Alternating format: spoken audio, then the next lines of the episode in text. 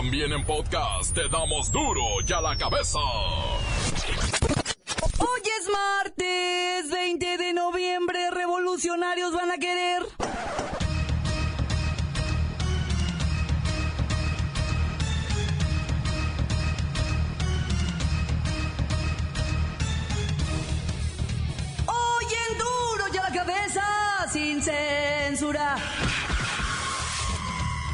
Organiza nueva caravana de centroamericanos, ahora son 2.000 salvadoreños los que buscarán asilo en Estados Unidos. Se calcula que hay 17.000 migrantes movilizándose por todo México. Una esperanza para la caravana migrante en medio de las duras amenazas del presidente Donald Trump. Un juez de San Francisco emitió un fallo temporal con el que prohíbe que a una persona se le niegue solicitar asilo por cruzar la frontera de manera irregular. La orden que entró en vigor de inmediato significa que no se puede cumplir con el veto que firmó Trump el pasado 9 de noviembre hasta que el caso sea juzgado en una corte. El Departamento de Justicia puede apelar a la decisión. Entre tanto, son alrededor de 6.000 personas de la caravana migrante que ya se encuentran en Tijuana y Mexicali, México, ciudades fronterizas. Señalan que están a la espera de una oportunidad para presentar sus solicitudes. La mayoría de personas que venimos, venimos muchas personas con necesidad y la verdad somos trabajadores. Nos gusta ganarnos el dinero con el sudor de nuestra frente. No nos gusta hacerle daños a nadie. No nos gusta robar. Nosotros nos gusta trabajar. La mayoría de ellos aún desea cruzar hacia Estados Unidos. Otros decidieron pedir refugio en México. La mayor parte de la gente va a continuar a Tijuana y otra parte de la gente pues se quieren quedar aquí, ¿verdad? Pidiendo lo que es una, un asilo aquí en México. Y hay personas que quieren continuar y llegar a Tijuana. Estas decisiones se producen tras las protestas con que cientos de personas recibieron a los migrantes en Tijuana. Los acusan de alterar el orden de la ciudad. Aún es incierto cuántos de ellos efectivamente podrían recibir asilo en Estados Unidos. El Senado de la República emitirá una reforma para impedir el acoso telefónico que sale de los call centers. Con esto terminarán con el hostigamiento de publicidad no deseada. La Organización Mundial contra la Tortura hace un balance del país y aseguran que torturar es una actividad real y constante, pero que se oculta cualquier tipo de información al respecto. Crimen organizado y violencia generan fuertes gastos a la iniciativa privada. Invierten millones en guaruras, guardias, blindajes, rastreo de vehículos, videovigilancia, etcétera, etcétera, etcétera. La Alianza Nacional de Pequeños Comerciantes informa que la canasta básica reporta un incremento de tambores, porfa, entre 30% a 130% en el precio de productos como la papa, la cebolla, el chile, el tomate, jitomate y más durante los últimos 30 días. Con el reportero del barrio sabremos en qué van las investigaciones del asesinato de tres policías y un paramédico de la Cruz Roja en Tasco Guerrero. Y la Bacha y el Cerillo nos pondrán al tanto de la última jornada de la Liga MX y también tienen la información de cómo va la liguilla, el ascenso del fútbol nacional. Comenzamos con la sagrada misión de informarle porque aquí, usted sabe que aquí, hoy que es martes 20 de noviembre, hoy aquí, no le explicamos la noticia con manzanas, no. Aquí se la explicamos con huevos. Llegó el momento de presentarte las noticias como nadie más lo sabe hacer. Los datos que otros ocultan, aquí los exponemos sin rodeos. Agudeza, ironía, sátira y el comentario mordaz. Solo en duro y a la cabeza. ¡Arrancamos!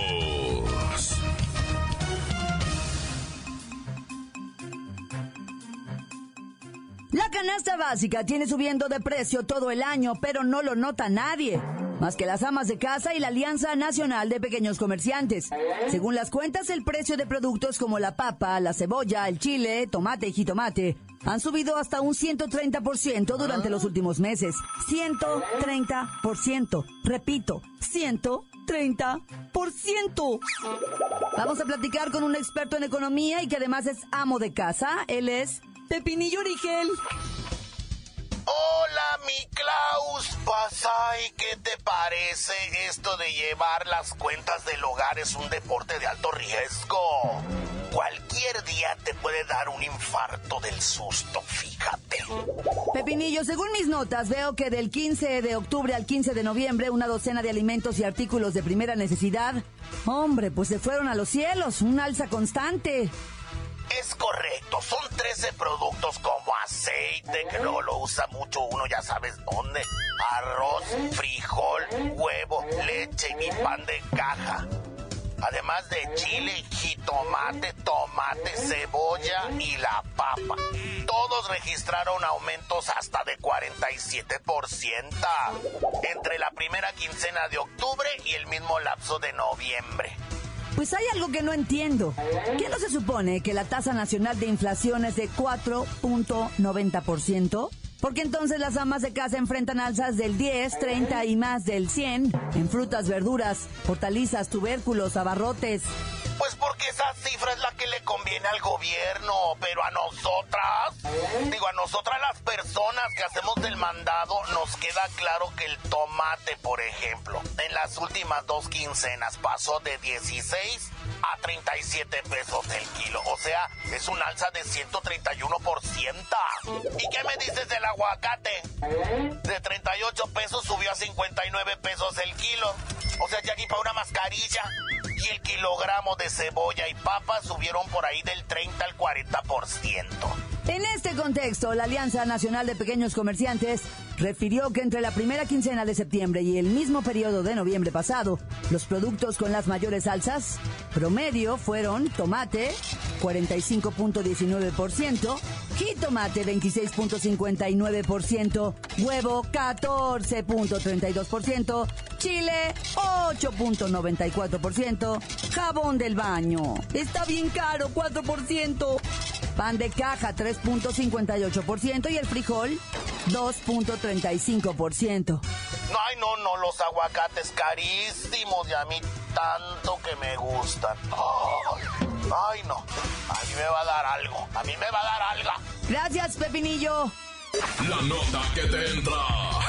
Duro ya la cabeza.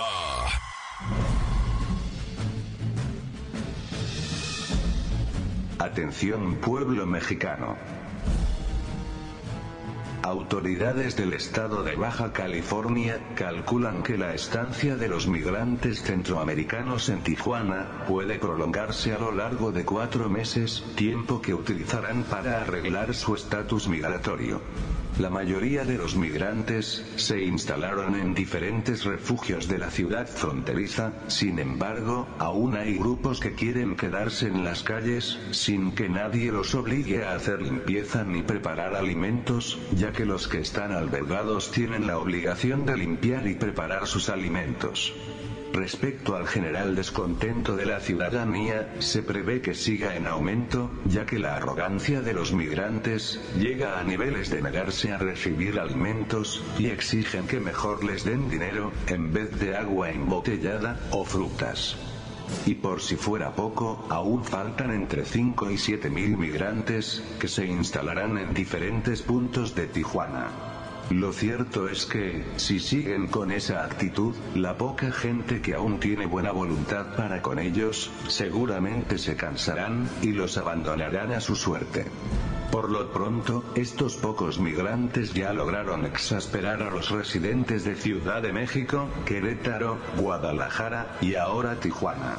Si siguen así las cosas, estas personas perderán el cariño y el respeto que en vuestro país siempre han dado a los migrantes, y no es bueno hacer enojar al pueblo mexicano, pueblo mexicano, pueblo mexicano. La cabeza. ¿Ya supieron la nueva moda? Ahora lo de hoy es ganarte el dinero rentando el vientre. Resulta que mujeres de entre 20 y 34 años de edad ofrecen su vientre en redes sociales a precios de entre 100 y 180 mil pesos. Con el objetivo de ayudar a parejas heterosexuales y homosexuales a ser padres. Sin embargo, esta práctica solo es legal en Sinaloa y Tabasco. Vamos con nuestra amiga Churpia Buchona, que tiene su negocio de renta de vientre a través de la página de Facebook Madre Subrogada, Alquiler de Vientre en México. Ánimo, mujeres, nacimos. Aquí le consigo su madre cualquiera que busque para traer más play al mundo. Es fácil, rápido. Churpia, ¿en qué consiste este trabajo?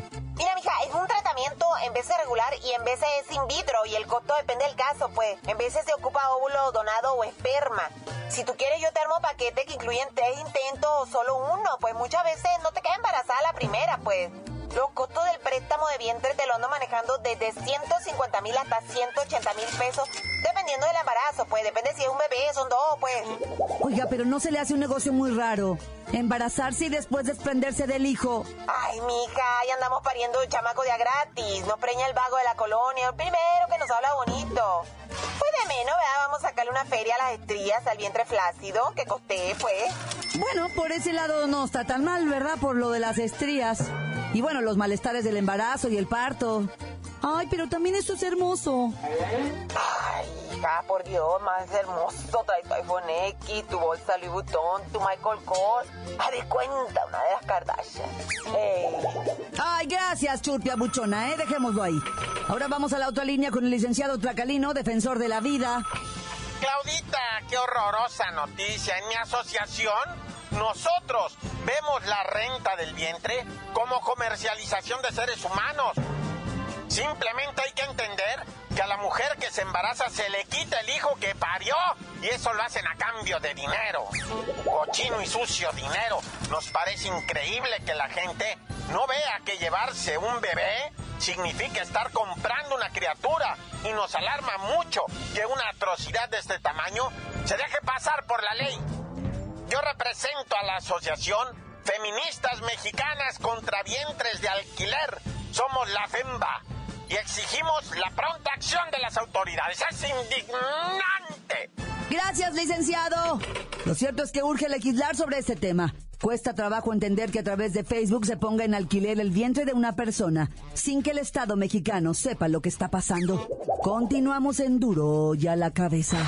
Encuéntranos en Facebook, facebook.com, diagonal duro y a la cabeza oficial. Estás escuchando el podcast de duro y a la cabeza. Síguenos en Twitter, arroba duro y a la cabeza. Les recuerdo que están listos para ser escuchados todos los podcasts de Duro y a la Cabeza. Usted los puede buscar en iTunes o en las cuentas oficiales de Facebook o Twitter. Ándele, búsquelos, bájelos, escúchelos, pero sobre todo infórmese. Duro y a la cabeza. Vamos con el reportero del barrio que nos informa sobre la dramática situación de violencia que se vive en Guerrero.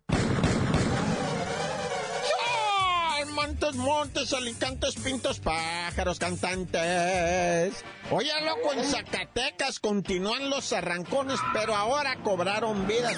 Resulta ser que un evento clandestino de arrancones ahí en lo que viene siendo Valparaíso, Zacatecas, ¿verdad? Uno de los autos que estaba corriendo perdió el control y toma la a maromear con todo y gente adentro y se llevó ahí un transiunte y todo. Hay dos muertos, pero a mí me reportan uno casi muerto, así que está en el hospital pues en muy malas condiciones, ¿verdad? Y pues imagínate, son 15 los lesionados por esta exigencia. O sea, es que el automóvil dando vueltas se pasó a llevar gente, pues. Pero no nada más es Zacatecas el que está viviendo esto de los arrancones, ¿eh? Pero ahí va la raza de necia a mirarlos, ¿verdad? Hijo, necios. Oye, la tragedia de Tasco Guerrero, increíble, inexplicable realmente, ¿eh? Inexplicable. Están los paramédicos de la Cruz Roja dando en Tasco Guerrero una clínica, le llaman ellos, ¿verdad? Un, un curso de cómo prevenir accidentes en el hogar, porque ya ves que a veces te van las cabras al monte y dejas a la criatura con la, lumbre prendida. Total que estaban los paramédicos ahí en Tasco Guerrero explicando cómo eh, evitar que ocurran situaciones gachas en tu cantona. Y de repente llegan camionetas con 20 sicarios, todos menores de 20 años, dice. Eran unos chamacos, dice. Apenas se aguantaban los rifles. Y con lentes oscuros y gorras y vestidos, ya sabes, bien de las de acá. Y empieza la metralleta, loco. Traca, traca, traca, sobre la raza que estaba ahí.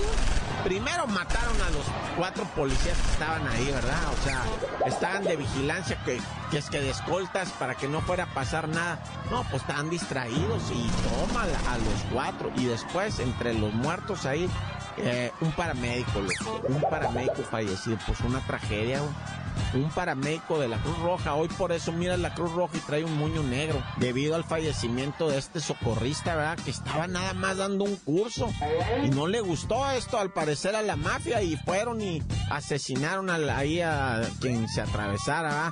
Primeramente a los policías, dice, es que atentado contra los policías no era porque se vinieron también contra nosotros. Hubiera sido a los policías los ametrallan y se van, pero duraron 18 minutos tirándonos de balazos. Nos querían matar a todos, dice, antes la gente corrió y se escondió en sus casas y todo. Y estos vatos no se movieron de las camionetas, desde ahí tiraban, ¿ah? Pero bueno, ya, así está nuestro Mexiquito.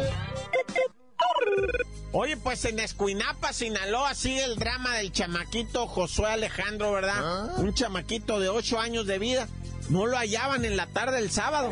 No lo hallaban, no lo hallaban en la noche. Ya como a las 7 fueron a la policía. Oiga, no hallamos este chamaquito, 8 años, se llama Josué, eh, en la colonia fulana de Escuinapa. No lo hallamos. Empezaron con Facebook, empezaron. Y al otro día que llega una llamada homónima a la comandancia. Oiga, ¿sabe que en la casa fulana de tal, ahí está el chamaquito en un cuarto? No, pues va la policía, pues sí lo hallaron, pero estaba muerto. Y el vato que lo, lo violó y lo, lo secuestró, un, güey de 25 años de nombre Daniel, su vecino, era su vecino, el chamaquito le hablaba y lo saludaba. ¿Qué pasó, Daniel? Y que, y, y, o sea, conocido el vecino, pues. Entonces el vecino se dio a la fuga.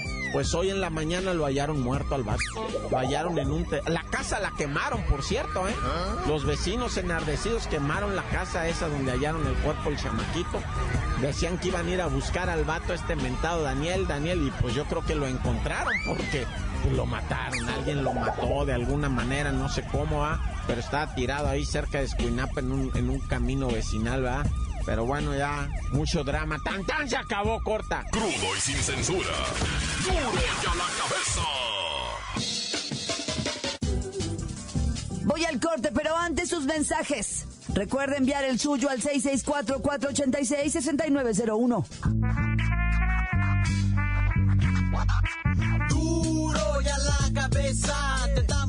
Noticias como nadie las da. Sin cuenta ni cuentos en vendos. Puras exclusivas, crudas y ya el momento. No se explica con manzanas, se explica con huevos. Te dejamos la línea, así que ponte atento. 664-486-6901. Aquí estamos de nuez. 664-486-6901. Aquí estamos de nuez.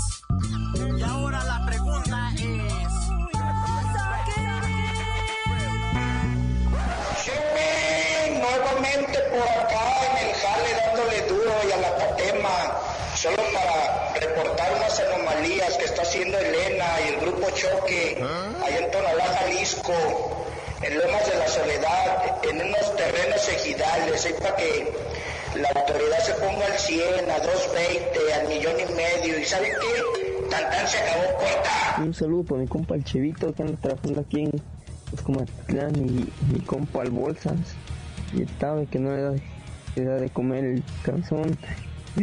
Saludos para el Giga, que nomás anda de chiva. Se pasan.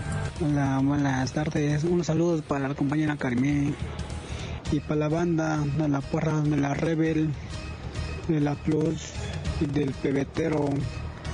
Que este año los Pumas van a ser campeones. Quieran o no quieran, arriba los Pumas. Somos los mejores. Bye, bye, bye. Saludos para todos los mexicanos y para Cecilia. Encuéntranos en Facebook, facebook.com, diagonal duro y a la cabeza oficial. Esto es el podcast de duro y a la cabeza.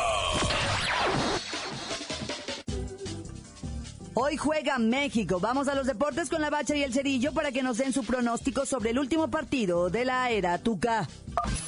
La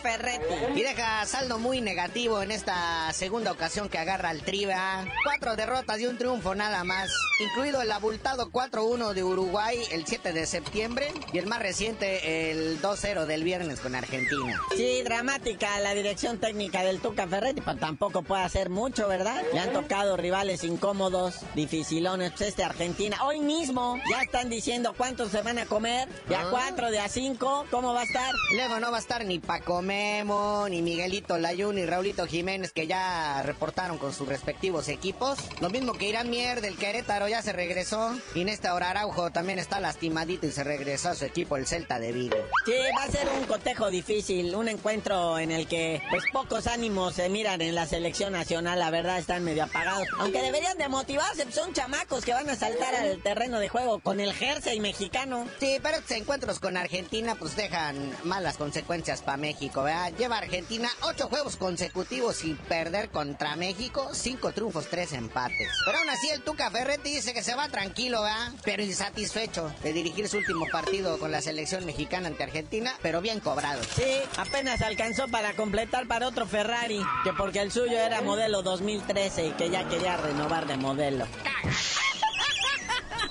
Oye, pero estamos hablando de estos chavitos, pero ¿qué tal los otros? Mira, la selección mexicana sub-21 ahí anda cosechando triunfos y nadie los pela. Se consagraron campeones en China al vencer al mismísimo anfitrión, la selección de China, Ah. con gol del atacante de Chivas, José de Jesús Godínez. ¿En qué torneo, qué campeonato? Porque no se supo. Es el título del CAFA Tiam China Chingongung Tri Gorges Bank Cup International Taca Taca Taca Taca Taca Ta Youth Football Tournament 2018. Sí sabemos cuál es, ¿verdad? No, pues me quedó clarísimo. Felicidades.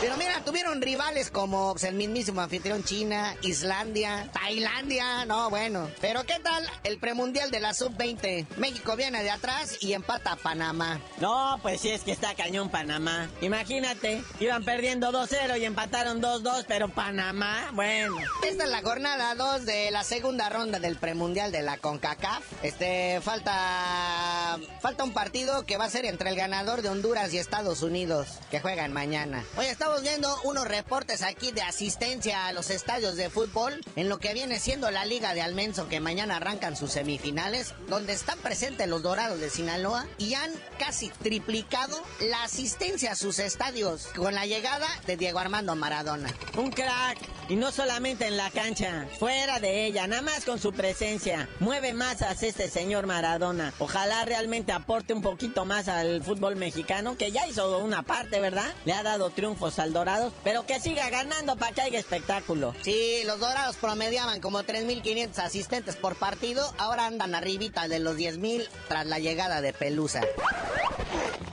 Bueno, carnalito, ya vámonos, no sin antes soltarles el chisme, ¿verdad? De que la Juventus, la Juve, la vecchia señora, anda tras los huesitos de Héctor Herrera, nuestro HH guapísimo, este que ahora se operó hasta las orejas. Y no lo quieren por bueno, lo quieren por guapo. Para que esté a un ladito de Cristiano Ronaldo. No, ya.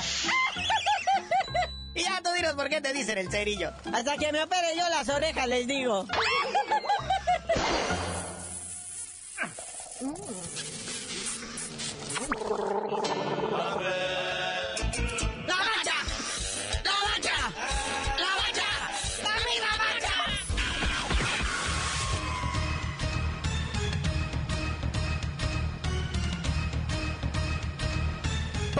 hemos terminado. No me queda más que recordarles que en Duro y a la cabeza. Hoy que es martes 20 de noviembre, hoy aquí. No le explicamos la noticia con manzanas, no. Aquí. Se la explicamos con huevos. Por hoy el tiempo se nos ha terminado. Le damos un respiro a la información, pero prometemos regresar para exponerte las noticias como son. Duro y a la cabeza es Miguel Ángel Fernández, Claudia Franco, Arturo González, Evi González y la producción de Luis González, el señor X. Una producción original de MBS Radio.